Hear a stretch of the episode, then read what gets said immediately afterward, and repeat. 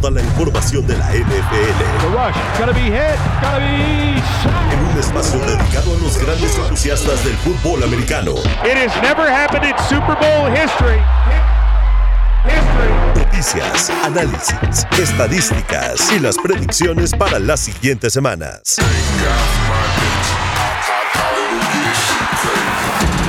Arranca. Cuarto cuarto, cuarto cuarto. En W Deportes. Conectamos tu pasión. Hola amigos, ¿cómo están? ¿Cómo están? Bienvenidos a Cuarto Cuarto. Los saluda Rafa Torres, alias Patotas en redes sociales. Muchas gracias por escucharnos. Estamos en el 730 de AM, W Deportes. Un saludo también a la gente que no nos puede escuchar en vivo, que nos está escuchando en el podcast, en cualquiera de las plataformas donde ustedes escuchen los podcasts. Como decía aquel viejo amigo, buenos días, buenas tardes, buenas noches, saludos en cualquier lugar del planeta donde nos estén escuchando. Mi querido Pollo, ¿cómo estás? Bienvenido a Cuarto Cuarto una vez más. ¿Qué tal, Rafa? ¿Cómo estás? Muy, muy bien, muy bien. Ya cada vez más contento porque mis patriotas están cada vez más cerca del, del primer pick del siguiente draft, lo cual significa que cada vez estás más cerca de que te pague unos buenos tacos. Unos buenos tacos y fíjate, los voy a disfrutar muchísimo, pero te voy a decir algo antes de saludar a, a René. Que los Patriots tengan el primer pick la temporada pasada no te garantiza nada. Por ahí Belichick va por un pateador, va por un tackle ofensivo, va por alguna cosa rara, ¿no? Sí, sí, bueno, ya sabemos cómo se las gasta, pero bueno, déjenos ilusionarnos tantito con, con, que valga la pena el, el mínimo de aquí a abril. Vale, vale, vale. Yo mientras me voy a disfrutar estos ricos taquitos. Mi querida René, ¿cómo estás? Bienvenida a Cuarto Cuarto. Muchas gracias. Pues sí, también sufriendo igual que sufriendo slash este muy contenta por la, situación de los Pats y muy feliz por cómo está la temporada, la verdad. Muchos equipos que están dando la sorpresa como siempre y otros que ya pensábamos casi que se iban a meter a playoffs muy fácil y que no ni pintan en la en el playoff picture. Sí, sí, sí, ha habido muchas sorpresas. Podemos empezar a platicar de ellas. Creo que ya es momento, creo que ya es tiempo de empezar a eliminar algunos que eran candidatos. Pero antes de eso, vamos a platicar un ratito, un ratote, de lo que fue el juego del jueves. El jueves, Seattle visitó a Dallas. Y creo yo que vimos un Thursday night, si no es que el mejor de la temporada, porque creo que esa temporada han sido bastante malitos en general sí vimos un juego de muchos puntos, que era lo que la gente se quejaba, ¿no? Que los juegos de prime time estaban siendo de, muy pocos puntos. Dallas le gana Seattle 41-35. Hubo volteretas en el marcador. Eh, vimos a dos receptores como, como CD Lamb y Tyler Lockett a, tope, a lo mejor que dan. Un dato importante, no hubo patadas de despeje. Hace mucho, mucho, muchos años que eso no pasaba en un partido de, prime time. Y Dallas, mi querido pollo, pues creo que eh, da un golpe en la mesa con este partido. La defensa no sé qué tan bien la viste, aunque respondió en los momentos importantes, recibió 35 puntos en casa. Pero a la ofensiva, hacerle 41 a Seattle, como se los hicieron y como jugó Dak Prescott, ¿qué más puede pedir la gente de Dallas, mi querido pollo? ¿Qué más, Rafa? Pues que le ganen a un equipo que sea al menos líder de su división o que tenga récord ganador. Seattle al final del día es un segundón en, en, su división, por debajo de los 49ers. Yo todavía no compro esta versión de los Cowboys. Con todo respeto a los aficionados Cowboys que nos están escuchando, sé que están muy emocionados, que creen que este puede ser el año, pero yo sigo viéndolos lejos realmente. Vaya, este, este equipo de, Seattle hay que recordar que no ha sido ni cerca de ser de los más competitivos. Una marca de, de 6-6 que tienen ahora ya con este resultado y que ha tenido partidos donde, bueno, ven, venía de, de, perder ante unos Rams. Imagínate que los Rams no son ni la sombra de lo que fueron cuando fueron campeones. Entonces, no sé, a mí que, que, este Seattle les haga tantos puntos me prende más alarmas que, que, poner algún tipo de felicidad de la actuación que tuvieron. Ah, caray, ah, caray, si tú eras mi gallo para hablar bien de Dallas ahorita, porque de René no me extrañaría que ahorita se aviente un comentario así, pero de ti lo, lo veo lo veo como incendiario, Pollo, que hables así de Dallas. Pero a ver, René, tomando en cuenta ya lo que dijo Pollo, Prescott, 299 yardas, 3 touchdowns, Pollard 68 por tierra, CD Lamb, eh, bueno, no le fue tan bien, pero bueno, por tierra sí, por tierra no, perdón, pero por aire sí. Este, pues, ¿qué más? O sea, ¿qué, qué más necesita Dallas? ¿Qué tiene que hacer? Tiene 9-3, dice Pollo, tiene que ganar a un campeón, de, a un líder divisional. Bueno, no lo ha hecho, tampoco lo ha hecho Miami, y ahí están. ¿Qué más tiene que hacer Dallas? ¿Qué más tiene que hacer Prescott para que se lo tomen en serio para candidato al MVP? Híjole, es que gracias a sus fans y a todo lo que hay alrededor de los Cowboys, son tan duros con, con, con él, ¿no? Porque creo que está jugando muy bien y que yo diga esto es raro, pero es evidente lo que está haciendo Dak Prescott. ¿Qué pasa? Que el equipo cae mal en general. Entonces, no hay equipo perfecto y ya cada vez los, los, los fans linchamos más a este tipo de, de juegos, de jugadores, sobre todo, como ayer, o sea, se le querían tirar encima a Bland porque pues, la verdad es que Metcalf tiene una velocidad tremenda y lo quemó varias ocasiones. Le hicieron más de 100 yardas en el primer en la primera mitad. Este, los touchdowns cayeron y bueno, se, se quedó eh, olvidado los, los, los, cinco pick six, ¿no? Que ha hecho en toda la temporada. Entonces, somos muy, muy duros. y, pero la realidad es que Dak está jugando bien, pero es que tiene un equipo para hacerlo. Lo preocupante, como eh, opino igual que Pollo, es de que estos Seahawks, un Gino Smith que no se había visto nada bien, le haya hecho 334 yardas, tres pases de touchdown a una de las defensas elite de la NFL. Te pasa esto en unos playoffs y quedas fuera, porque unos San Francisco, los 49ers, no te perdonan esto. Y ganaron porque fueron los Seahawks, pero otro equipo les hubiera sacado el juego. A ver, a ver, ese es un buen punto. A ver, ustedes argumentan que la defensa recibió muchos puntos y tienen razón, vamos, está ahí. Pero en las jugadas importantes, a la hora de buena, respondieron. Vamos, de Marcus Lawrence detuvo a Charbonnet en cuarta y uno, en la 46 de, de Dallas, Pollo. Faltaban 7 minutos cuando Seahawks ganaba 35-30. Esa fue la jugada que empezó, digamos, el último comeback. Mika Parsons creo que presionó bien a Jim Smith. Eh, vamos, ¿qué, ¿qué, más? O sea, yo, yo insisto, no, es que sea pro Dallas, ¿eh? pero ¿qué más? Rafa, es que es muy distinto frenar en ese tipo de instancias a Zach Charbonnet y a Gino Smith, con todo el respeto que merecen, que a Jalen Hurts y AJ Brown o a Christian McCaffrey y George Kittle y Brock Purdy es muy diferente. Eh, de hecho, una jugada que básicamente nos enseñó lo, lo mal que estaba Seattle o las carencias que tiene es precisamente el último drive donde ellos podían con touchdown sacar el partido y en la cuarta oportunidad dejaron que, que Micah Parsons pasara solo, nadie lo bloqueó, él fue directo a, presionar a, Pero eres Gino Smith. eres, injusto, no, no, no digas dejaron. También Dallas hizo muchas cosas para que eso pasara. Pero bueno, la formación que puso Pete Carroll, realmente dijeron, no nos vamos a preocupar por él y le dejaron la vía libre. La línea ofensiva no le dejó, le dejó todo el hueco para que no tuviera ni siquiera un obstáculo en el camino a, Gino Smith. Ese tipo de errorcitos no te los vas a encontrar con los equipos contendientes. Tú bien lo dijiste, yo estoy muy de acuerdo, hablaste de Miami, para mí Dallas es el Miami de la conferencia nacional, son espejismos.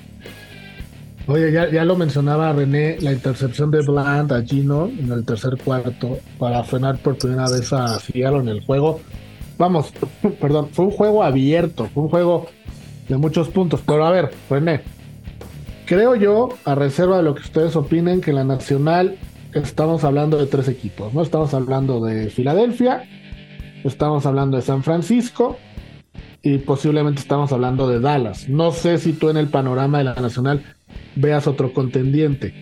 ¿Qué pasaría? ¿Qué pasaría si por ahí se enfrentan Filadelfia y San Francisco antes de la final de conferencia. Y a Dallas le toca otro equipo. Y Dallas llega a la final de conferencia sin haber eliminado ni a Filadelfia ni a San Francisco, que se van a eliminar entre ellos dos. No tiene posibilidades a un juego, ya sea de visita, de llegar al Super Bowl. O sea, ¿de verdad los ves tan abajo de, Dallas y San de Dallas, de Filadelfia y San Francisco? Híjole, es que yo creo que Dallas la va a tener, si la tiene fácil, va a pasar y va a llegar a final de conferencia, pero es que no va a llegar al Super Bowl, no va a ganar su, su conferencia, porque siempre choquea. Y yo sé que los Lions han dejado un mega hueco y nos han... sí, pues no nos han dejado buen sabor de boca en los últimos partidos. Han sacado ahí algún win, y, pero a duras penas. Y hemos visto que, que Jared Goff está pues mal. Pero yo creo que esa hambre que tienen de ganar los Lions los van a llevar más lejos de lo que creemos. Y por los Boys, ay, es que yo no, yo no creo en ellos. Se me hace demasiado. Tiene un equipazo, pero la presión siento como les juega al contrario, así como los Lions no tienen nada que perder, o sea, ya van a llegar a playoffs, ¿cuántos años tienen si llegar a playoffs? Si ellos llegan lejos, ya están del otro lado. En cambio, los, los Boys traen esa presión de que prácticamente si no ganan el Super Bowl, es un bust por el equipo que traen y por la presión de la gente, por todo. Entonces, eso siempre les juega pues en contra. Fíjate, yo, yo lo veo al revés. O sea, yo creo que Detroit, los Lions, de alguna u otra manera tienen una cultura muy perdedora en esa franquicia. Y esa cultura perdedora históricamente les va a afectar. O sea, los va a acabar envolviendo y van a llegar a playoff. Hoy yo creo que no van a llegar lejos en el playoff por eso. Porque cambiar una cultura eh, de perdedores a, a, victoriosos no se da en una temporada. Y Detroit ha sido perdedor eternamente. Y entonces, alguna vez lo platicábamos acá, Pollo para cambiar la mentalidad de una franquicia no es nada más los jugadores, es el de la recepción, son los de seguridad, es los jardineros, los que te abren la puerta, que están acostumbrados a perder. Entonces van permeando, van permeando y van perdiendo. Y en Dallas, de verdad. Es que Dallas, no canta más las rancheras en eso tampoco, Rafa. Ahorita ya, van a cumplir, se acercan a los 30 años. 30 años. Como franquicia, ¿eh? no puedes comparar Detroit y a Dallas. No, no los, no los voy a comparar no los voy a comparar, pero estamos hablando de al menos, como dirían, una generación de jugadores que, o una generación de aficionados y jugadores, staff, todo lo que mencionas, que no ha visto equipo, a este equipo jugar una, un partido, no ganar, jugar un partido de final de conferencia desde, la, desde el 96. Ya van a ser, en cuatro años son se festejan tres, tres décadas. Se festejan. Así, se festejan. Entonces. Imagínate a los Lions en final de conferencia, con el hambre que van a salir por ese juego. La misma que tendría Dallas, la misma hambre que tendría Dallas. Entonces, yo creo que va a llegar más lejos los Lions en play esta temporada que los Cowboys. Esa es una buena apuesta, ¿eh? que no, no, la voy a hacer, no la voy a tomar, porque Detroit y Dallas, la verdad, me valen un cacahuate los dos. Pero si hay aficionados de Dallas y Detroit, es una buena apuesta. ¿Quién va a llegar más lejos en el playoff, Detroit o Dallas? Me gusta, me gusta. Yo sí, yo sí los veo a los dos como muy negativos con Dallas, como... no quiero decir que tienen algo personal, pero esta parte del aficionado de Dallas, de este sí es mi año, como que ya se lo tomaron ustedes muy en serio. O sea, esa parte no le hagan tanto caso. No, pero como tú mencionaste, Rafa, el hecho de que estén San Francisco y Filadelfia incluso son mejores que todos los demás equipos de la conferencia americana, eh, en la misma conferencia que Dallas, y que Dallas tendría que ir a visitar a cualquiera de los dos, no es algo menor. O sea, aunque no juegue, aunque se enfrenten, se enfrentara entre ellos y quedara uno vivo, Dallas tendría que ir a enfrentar a ese equipo eh, que quede. Entonces, no es cosa menor realmente. Y, em, por ejemplo, Filadelfia va invicto, va 6-0 en, su casa. Nadie le ha pedido rasguñar.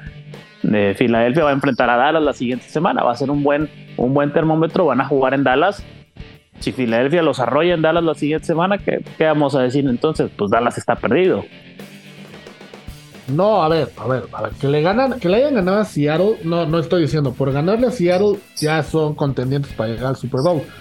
Mi punto es, dado el calendario, la temporada que están teniendo, no sea, ¿qué más necesitan demostrar? Ya me contestaste, ganarle a Filadelfia, ganarle a un equipo importante. Ok, eso creo que sí es, es obvio, ¿no? Tienen que demostrar ante un peso completo que están ahí. A lo mejor no ganar, pero por competir, competir hasta el final. Pero mi punto es, hoy día, como está la, división, la conferencia, y como está jugando Dallas, no, no, es, no están tan mal como otras temporadas. O sea, las otras temporadas sí los veía completamente mal. Hoy día, creo que sí tienen aspiraciones reales para poder ganar eh, un partido importante en playoffs. O sea, yo lo veo así. Y si el calendario se les acomoda y los sembrados, igual ese partido importante nada más va a ser uno. O sea, igual y nada más tiene que ganarle a uno. Y en ese uno puede pasar cualquier cosa. O sea, hoy sí los veo con más posibilidades que temporadas pasadas. Ah, no, definitivo, definitivo. Totalmente, es que son dos, dos puntos bien distintos.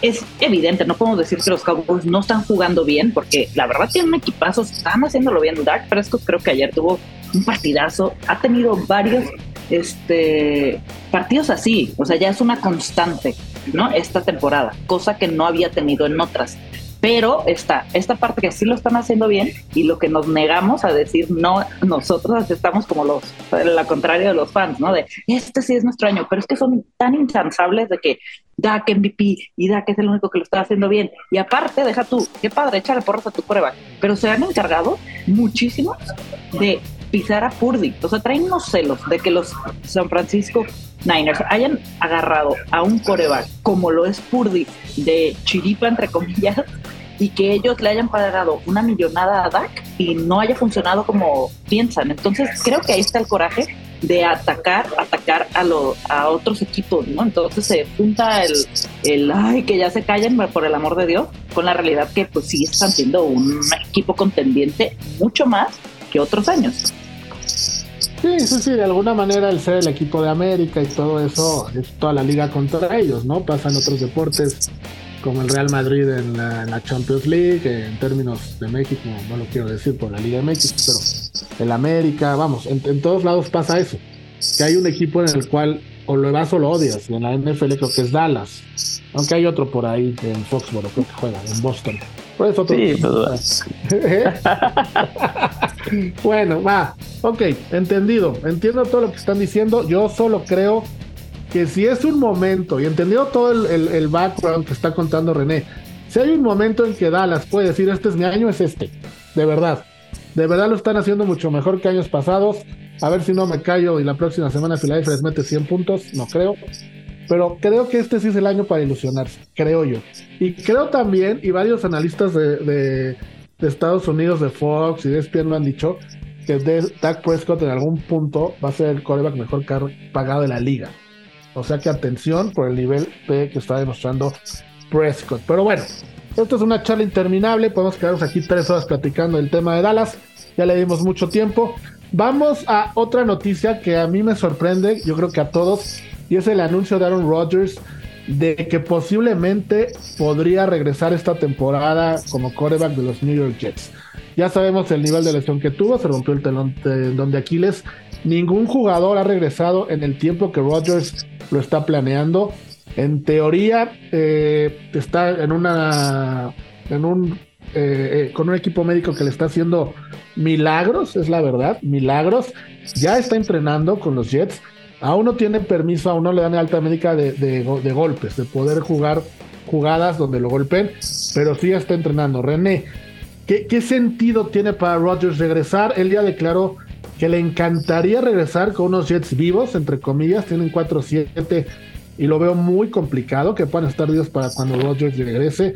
Tendrían que ganarle a Atlanta, a Houston y a Miami, o por lo menos dos de esos tres, para que el 24 de diciembre contra Washington es la semana en la que él está planeando regresar, lo haga. ¿Tiene sentido? ¿Está presionando a sus jugadores acompañados para que jueguen mejor?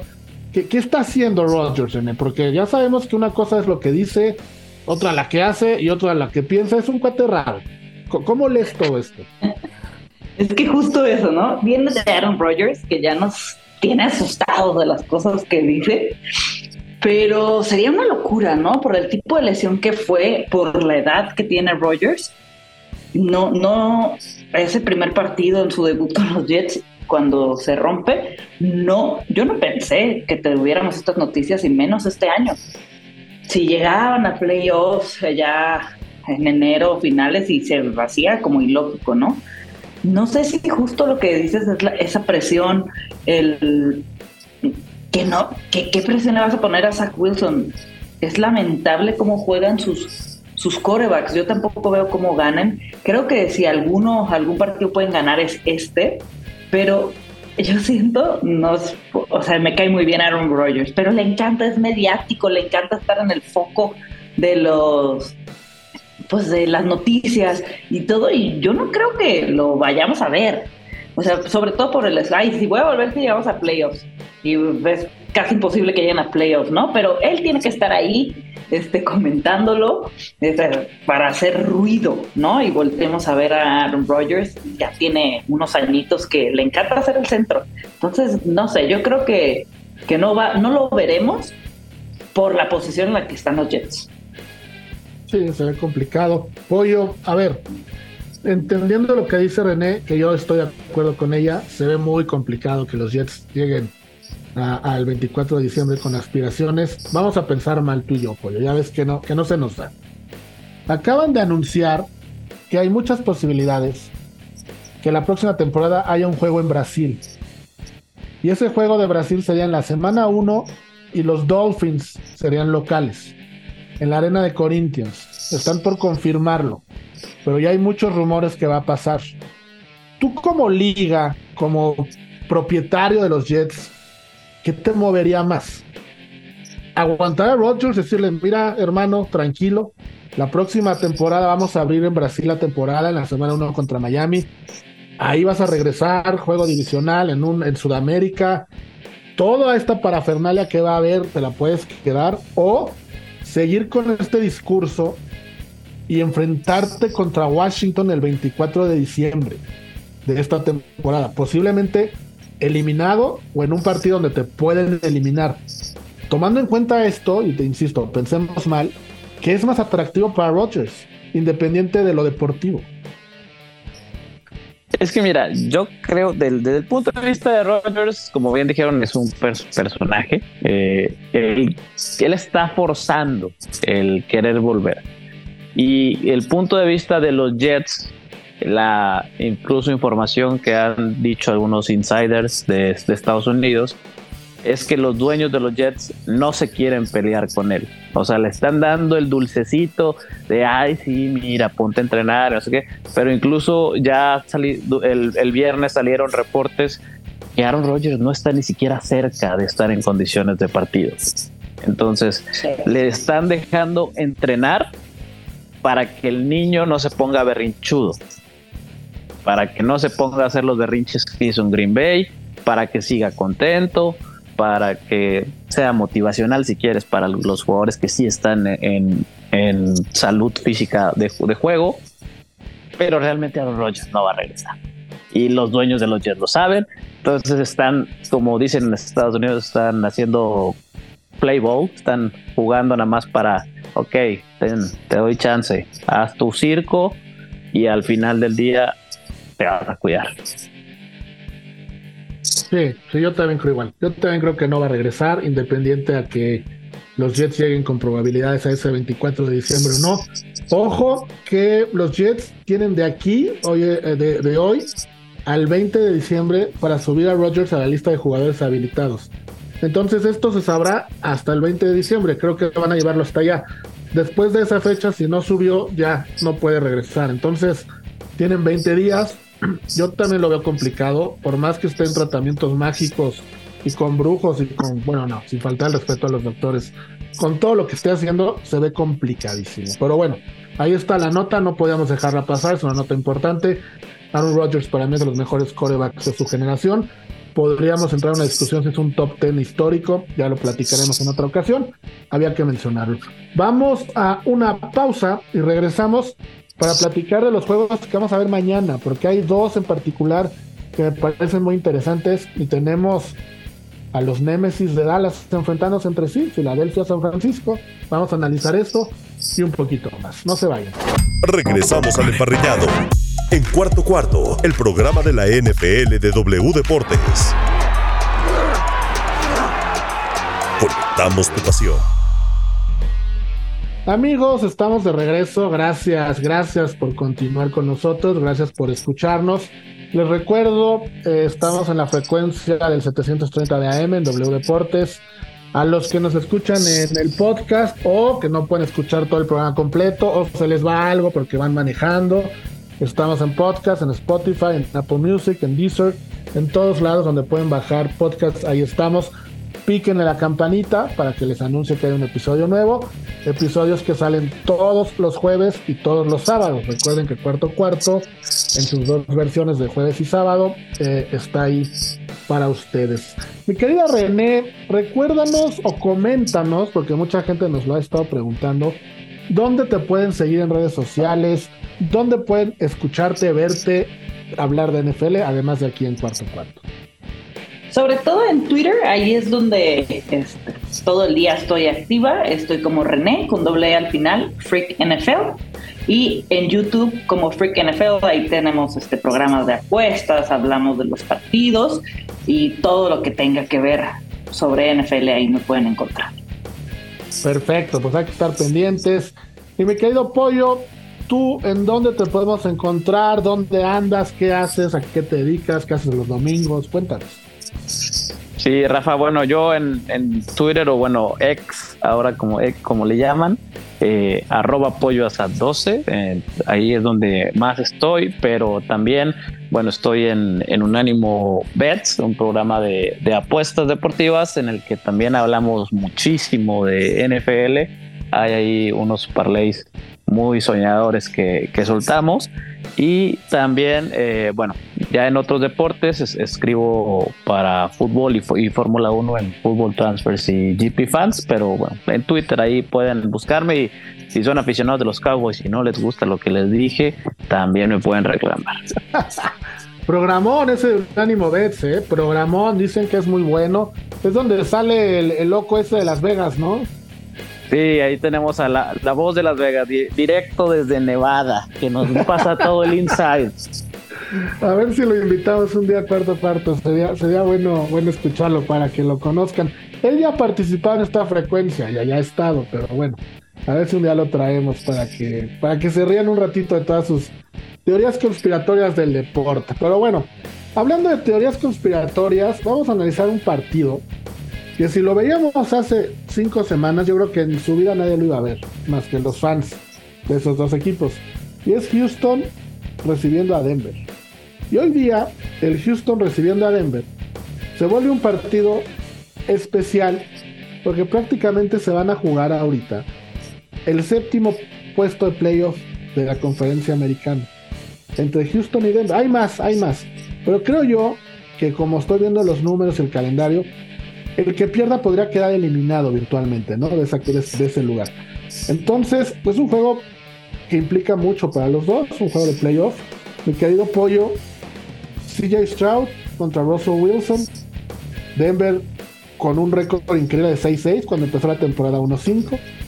Y Houston con CJ Stroud, que lo veo, lo veo muy, muy alocado, pero hay gente que lo ha puesto en la conversación hasta de MVP de la temporada. Yo no, yo no.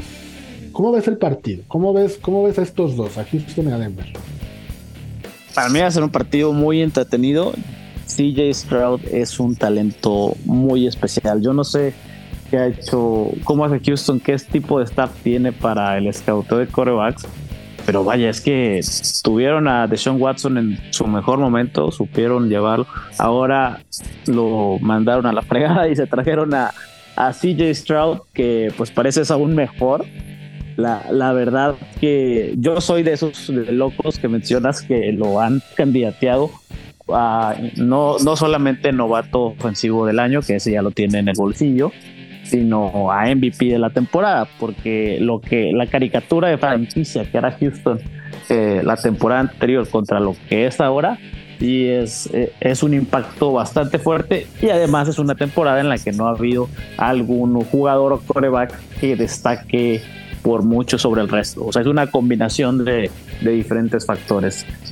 Me encantaría que ganara Houston porque creo que el calendario de Denver es más fácil que el de Houston. Denver, aún perdiendo, no lo vería del todo eliminado. Creo que tiene opciones de, otros juegos bastante ganables. Entonces, me preferiría que ganara Houston. Creo que va a ganar Houston. Su localía ha, ha sido buena y han estado anotando incluso un promedio de 25 puntos cada partido de local y, sus, y cuatro de sus seis victorias de locales han sido por una diferencia casi de 10 puntos, 9.5. Entonces es un, es un rival complicado en casa Houston. Sí, sí, complicadísimo, complicadísimo. René, sigue Stroud se ha visto mejor, pero también porque su línea ofensiva ha mejorado. Estar aceptando prácticamente cuatro o hasta cinco capturas de coreback en las primeras cuatro semanas, las últimas tres solo tienen dos. Entonces, la línea ofensiva ha sido un punto muy, muy importante en, Houston. Por el lado de Denver, lo que está haciendo Sean Payton me parece formidable. Independiente de este partido, ¿tú también ves a CJ Stroud en una conversación de MVP o lo ves muy apresurado? Y de una vez te hago la otra pregunta. Sean Payton, si Sean Payton logra meter a Broncos al playoff, ¿lo considerarías para mejor coach de la temporada? Esa pregunta la hiciste tú, ¿verdad? Claro, y la vengo haciendo hace cuatro semanas, ¿eh? Ay, si alguien me hubiera dicho a principios de temporada que este partido, Texas eh, Broncos, iba a ser uno de los partidos que más nos llamaban la atención en la semana 13, no me lo hubiera creído. De verdad es increíble lo, los dos equipos. ¿eh? Aquí, mira, tiene dos patriotas y dos amantes de CJ Stroud yo también estoy en el barco con pollo. Eh, se me hace increíble y justo todo lo que han hecho los Texans. Fueron súper agresivos en el draft, tener el segundo pick y hacer trade, ir con el segundo y tercer pick, o sea, se vieron muy movidos. Justo toda la línea ofensiva está protegiendo a Stroud. Stroud, así como llegan corebacks y dices, híjole, te pegó llegar de college a la NFL, Stroud parece que tiene años. Está jugando increíble, tiene ya 3.266 yardas aéreas, se mueve, se en la bolsa súper bien, no lo ves nervioso.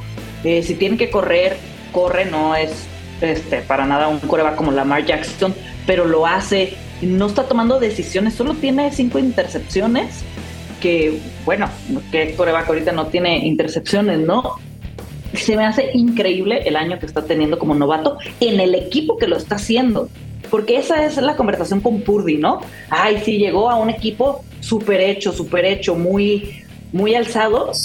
Y, Stroud ve lo que está haciendo con los Texans, que no dábamos, pensábamos que iban a quedar últimos de tabla. Entonces, bueno, no últimos porque estaban los Cardinals, pero no los veíamos para nada. Y los pechos, pero eso tampoco pensábamos que nada.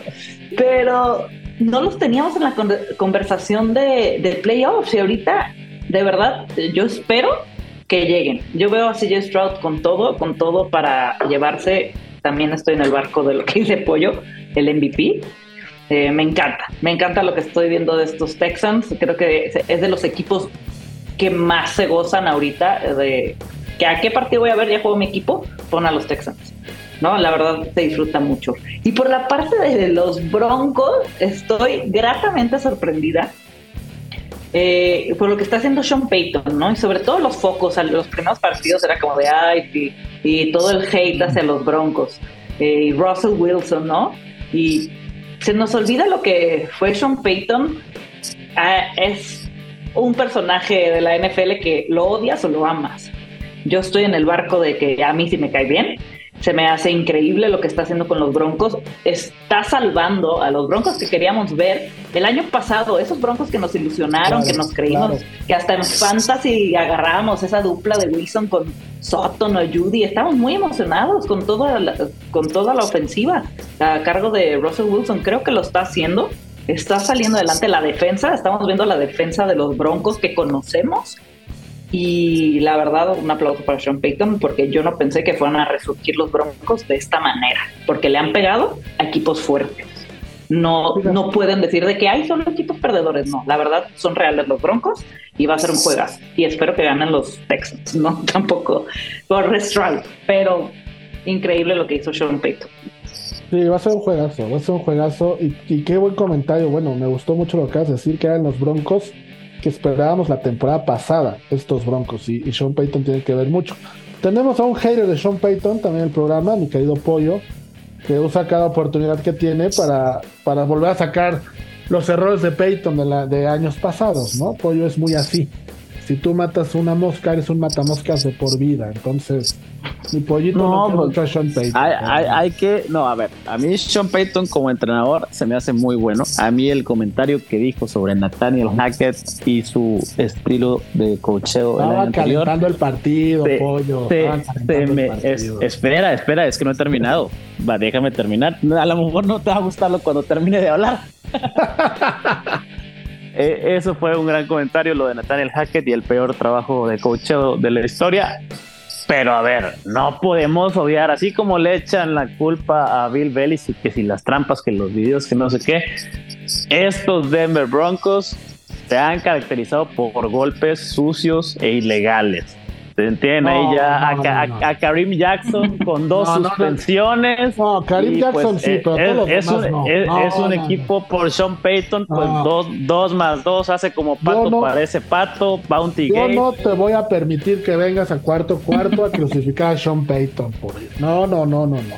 Es un comentario completamente, ¿cómo dice nuestro amigo? ¿Cómo es el? Chicharronero. Chicharronero. Haz fama y échate a dormir, Rafa. Así como crucifican a los patriotas por ciertas cosas que es, lo mismo. No, no es lo mismo. No es lo mismo. Las dos cosas están mal. Lo de Sean Payton se castigó en su momento. Ya nos estamos desviando del tema, pero ¿cuándo castigaron a Belichick? Yo no lo he visto suspendido, pollo. Lo han multado, selecciones. Ah, esas multas de risa de 100 dólares y no vengas al entrenamiento el lunes, por favor, pollo. Pero bueno, ya nos estamos desviando del tema. Yo también creo que va a ser un muy buen partido. ¿Quién gana, Pollo? No me dijiste. Gana Houston. Porque te cae más Sean Payton, pero bueno. No, porque los números nos indican el promedio de puntos anotados de visita por Denver, el promedio de puntos anotados de local por Houston, las ofensivas creo que lo, va a sacar Houston. Yo también, yo también creo que gana Houston. Hasta aquí llegó la racha de Denver, la cual va a seguir siendo buena, ¿eh? porque no por perder este, los números es que pierde vamos a decir que no, que no están bien. Van a seguir ganando, pero creo que hasta aquí llegó la racha esta de cinco partidos de Denver. Vamos a ver ese juego, es a las 12, si no me equivoco, ya a las 3.30 más o menos, horario de la Ciudad de México, viene el platillo estelar.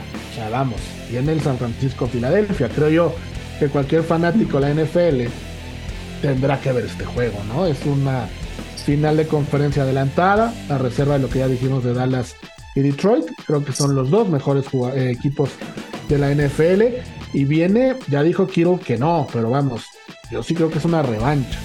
Y una revancha después de que Filadelfia aplastó a San Francisco 31-7 bajo circunstancias extrañas. Ya sabemos lo que pasó la temporada pasada, que Purdy se lesionó y acabó siendo coreback, creo que hasta Shanahan ese día ahí en San Francisco. Pero bueno, René, San Francisco en Filadelfia.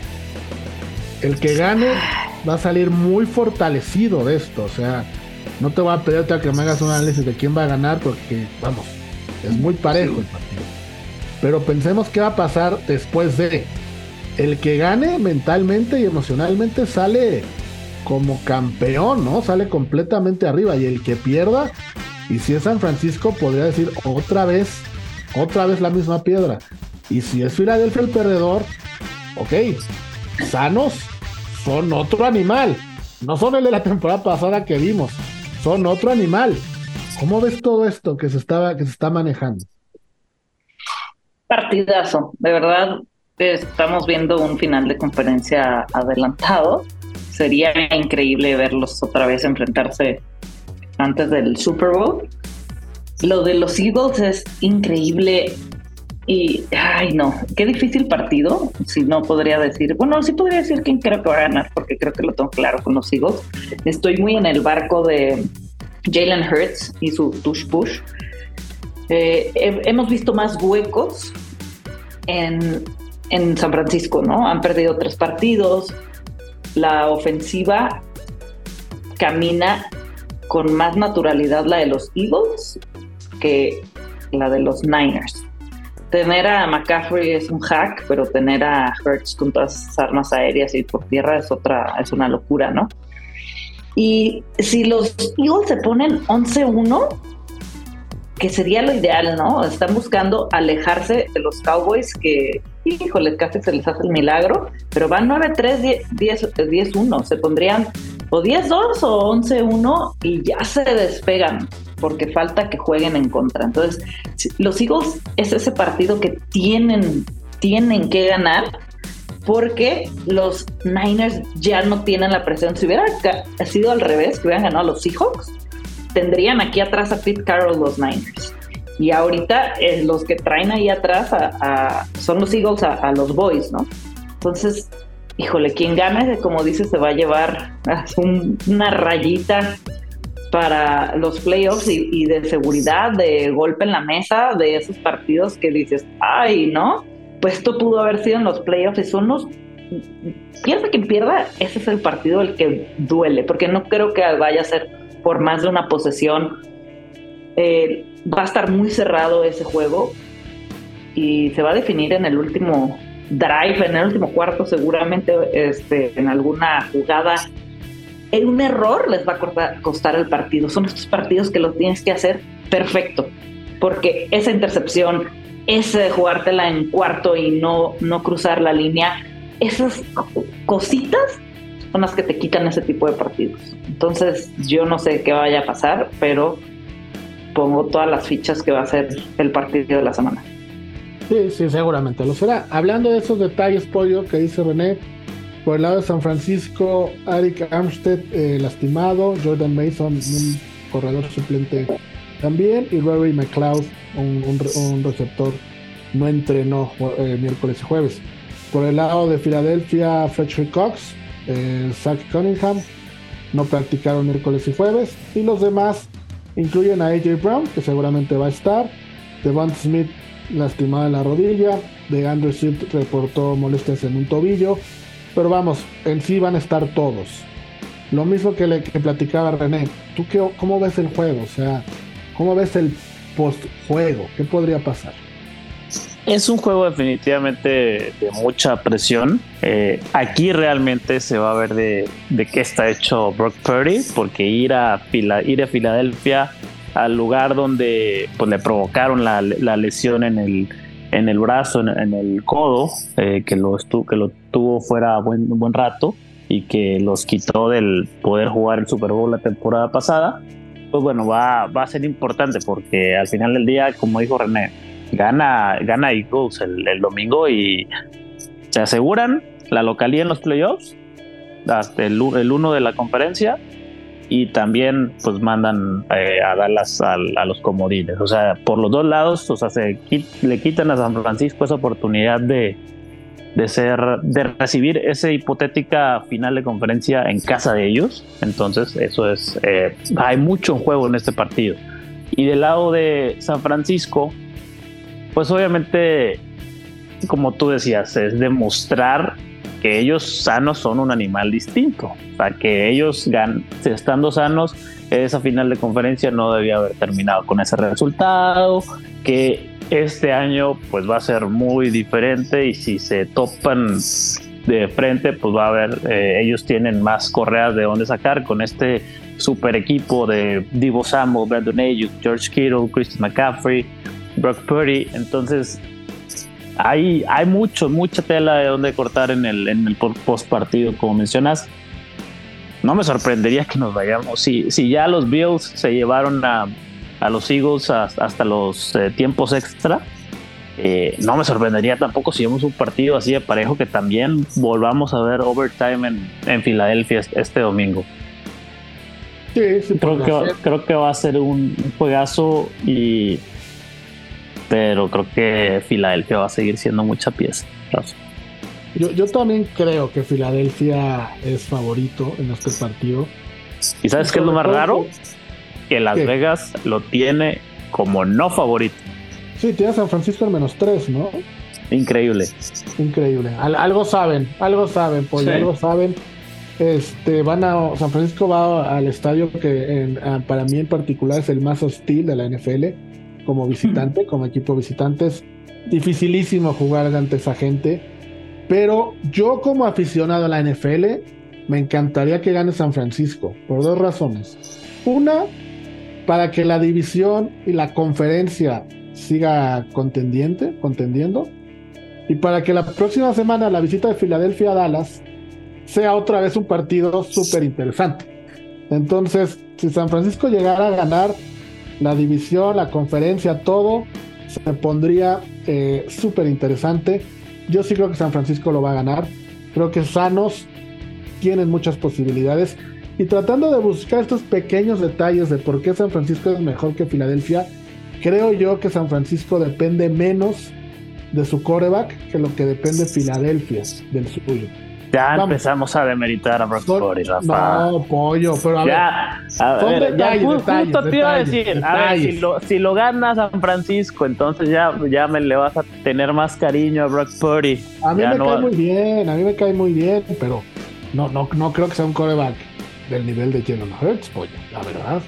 No, no, no, no, no es del nivel, eh, pero es un coreback franquicia, es lo que ha estado buscando Cal Shanahan pues está por ahí en, en las ligas de, de, los Dark Prescotts de, de, la liga. Puede, puede ser MVP, o sea, está luchando MVP Dark Prescott esta temporada, pero bueno. Es, la, perdón, platiquemos después. Lo vamos a dejar pendiente lo de Rodgers, si es top 10 de, histórico. Y Purdy, ¿dónde está parado ahorita en la NFL, no? Como coreo, ¿dónde lo pondríamos? O sea, son, son temas muy, muy interesantes. Pero vamos, este Filadelfia-San Francisco no va a quedar con San Francisco por esos pequeños detalles. Creo que va a ser un partido muy interesante. Y creo yo que no va a ser la última vez que los veamos enfrentarse esta temporada. Ojo ahí, ¿eh? No sé si el final de conferencia, pero creo que se van a volver a enfrentar en los playoffs. Y ahí es donde Dallas va a aprovechar. Marquen mis palabras, por favor. bueno, con esto eh, estamos llegando al final de, del programa. Eh, ya no se nos fue todo el tiempo platicando de San Francisco y Filadelfia y de Denver y Houston. Por ahí hay un par de partidos también eh, interesantes. Pero creo yo, a reserva de lo que ustedes opinen, eh, René, que estos dos son los más importantes, ¿no?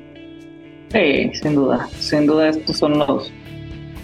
Van a ser los más divertidos de ver. Y ojito con el Packers Chiefs, donde eh, Matt LaFleur le vuelva a jugar como jugó en Thanksgiving. Sí, sí, podría ser ahí también algo interesante. Ese partido en cuestión de apuestas, eh, Kansas es favorito por seis puntos. Eh, otro que está parejo, pollo, pero no sé qué tan espectacular sea, es el de Indianapolis, Tennessee. Eh, juegan a las 12.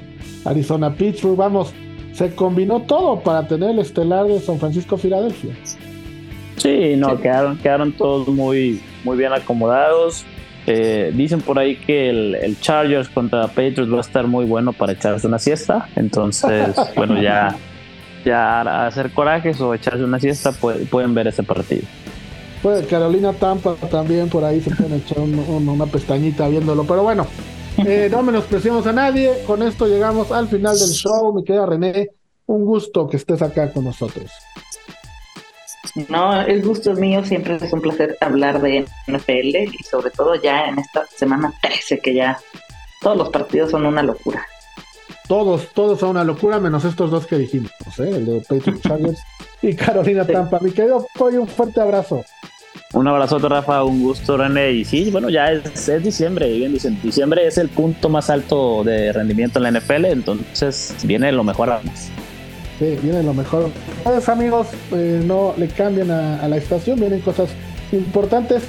Agradecer, como siempre, a Fo de producción, que sin él este programa no sería posible, y a todo el equipo de Cuarto Cuarto. Soy Rafa Torres. Cuídense mucho, vean mucha NFL. Adiós. Llegamos al final de cuarto cuarto, pero regresamos el próximo jueves a partir de las 3 de la tarde. Cuarto Cuarto, el programa de W Deportes dedicado a la NFL.